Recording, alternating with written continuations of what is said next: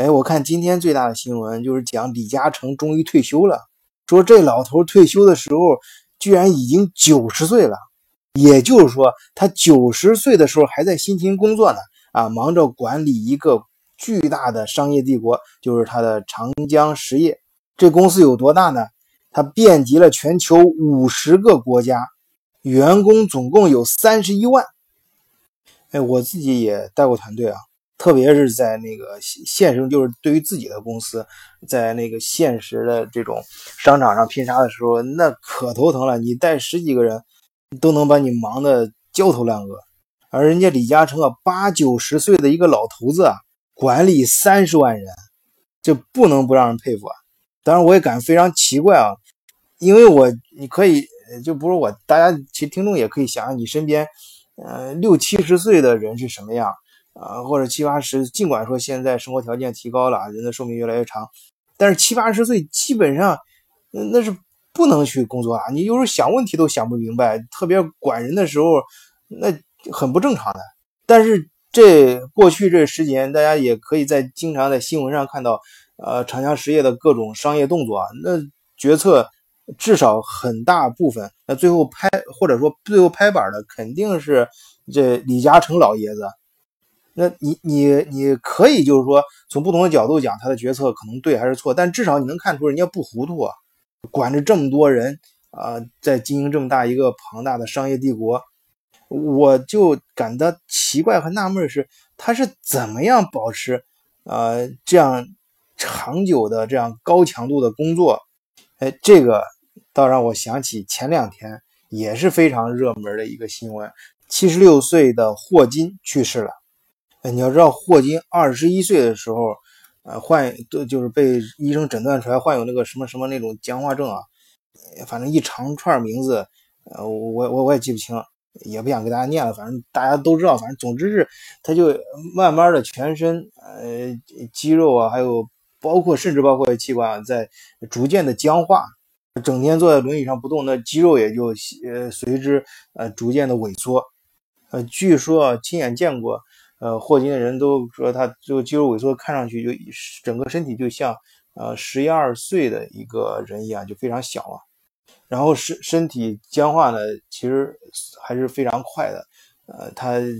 很很快就全身就只能坐在轮椅里面，三根手指可以动啊，就是大家平常看到的轮椅，他通过三根手指来控制呃按键，然后通过电脑合成发出声音。那个时候他已经就是器官已经衰竭。不能够发出声音了，啊，不是衰竭，是硬化，啊，就像被就是身体像是被冻住一样，所以他这种病症又被称为渐冻症，逐渐上冻了，再到后来啊，就只能嗯通过脸部肌肉，就连手指三根手指也动不了了啊，只剩后来好像有一段时间还只剩下一根手指，所以一根手指都不行了，只能通过脸部肌肉的移动，然后到最后呢，只是能够动一个眼珠。本来医生在他二十一岁的时候，呃，给他诊断出来这种病症的时候呢，就说他最多也就再活两三年了。可人家霍金呢，硬是活到了七十六岁，而且在这二十五年当中啊，人家还结了两次婚，养育了三个孩子，还写了很多本畅销书，同时还在卢卡斯的教席上培养了一代又一代的研究生。哎，我记得我出国前的时候。想买的最后一本书就是《时间简史》，我记得很清楚啊。其实后来我查的时候才知道，《时间简史》一九一九八八年霍金就写出来了，但是那时候好像没没什么名气啊。我也不知道怎么回事，十几年后就在我要来德国那那几年就火起来了，就就那年火了，然后火到居然卖脱销地步。我出国前就想买那本书，但是还没买到，就是因为脱销。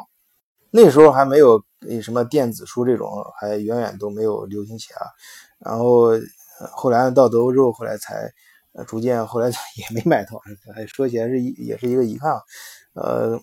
看倒是呃，在后来在电子电脑上都看了这些书，像时他写的《时间简史》啊，还有《黑洞婴儿宇宙》以及其他，还有呃《胡桃里的宇宙》啊，在巨人的肩膀上，还有新版的《时间简史》啊，《上帝的整数》，还有前两年出的大设计。他最后他最后一本书是我的人生简史。我相信啊，对科幻感兴趣的，呃，或者说是，呃，对科普感兴趣的，都肯定都读过这几本书。呃，说来也惭愧啊，我最早就是看到《时间简史》这本书的时候，我我我那时候真的很难想象这本书的作者是坐在轮椅里面啊，真的，而且是全身瘫痪的这种。而且那时候我记得最早我记住这名字，其实是总是跟我当时喜欢的另外一个名人搞混啊，另外一个叫史蒂芬金啊，不是叫史蒂芬霍金。当然，很多听众肯定也知道啊，那是美国最负盛名的恐怖小说大师史蒂芬金。啊，虽然我后来在德国专门还修了理论物理，啊，也关于宇宙这块儿，呃，还有包括量子力学，就是非常正规和。可以说是极为痛苦的，这在呃德国大学里面也修修了这些课，也通过各门考试。但是我印象最深刻，我觉得塑造我头脑中关于时间宇宙概念的，就是史蒂芬霍金的《时间简史》，以及由这本书衍生出来的其他一些科普读物和科幻小说。呃，也正因为如此啊，我那时候最初看这本书，我就去呃找它的作者到底是谁。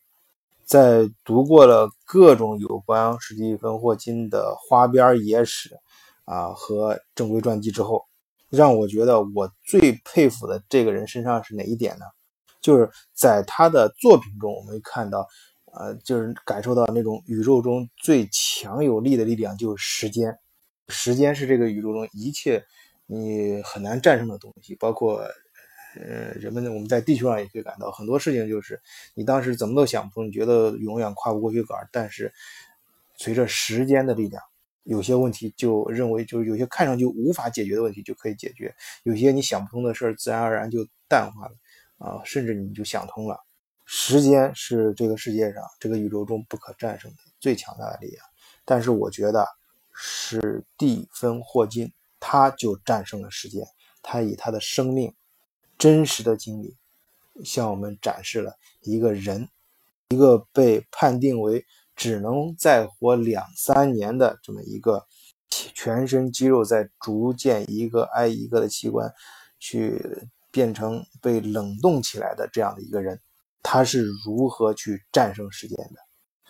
我从而我们又回到今天最大的新闻李嘉诚，我觉得我看李嘉诚的视角就是从这个视角去欣赏他的。我们抛开很多阴谋论不说啊，大家有各种各样的江湖传言，说他的资产转移啊，说他的生意布局有什么什么一些想法，当年又是怎么沾着光的呀？我们抛开这些不说，我们看他去经营他的商业帝国，从他上一世纪五十年代开始创业，到后来扩张和执掌整个庞大的长江商业帝国。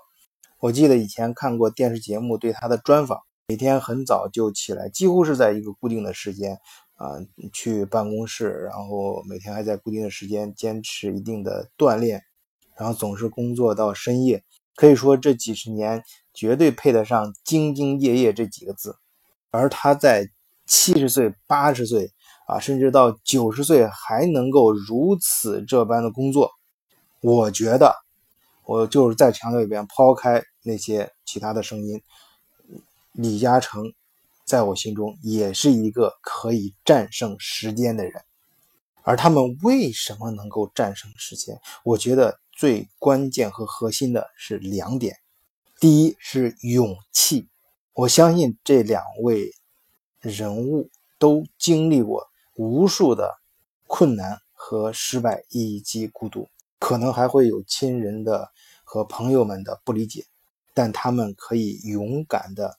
面对和挑战，足以让常人后退和蜷缩的东西，靠的就是一颗勇敢的心。第二点就是好奇心。我咱们俗话里也有说，好奇心呃害死猫。但我不是说这句话错啊，但是你要把这个好奇心用在哪里，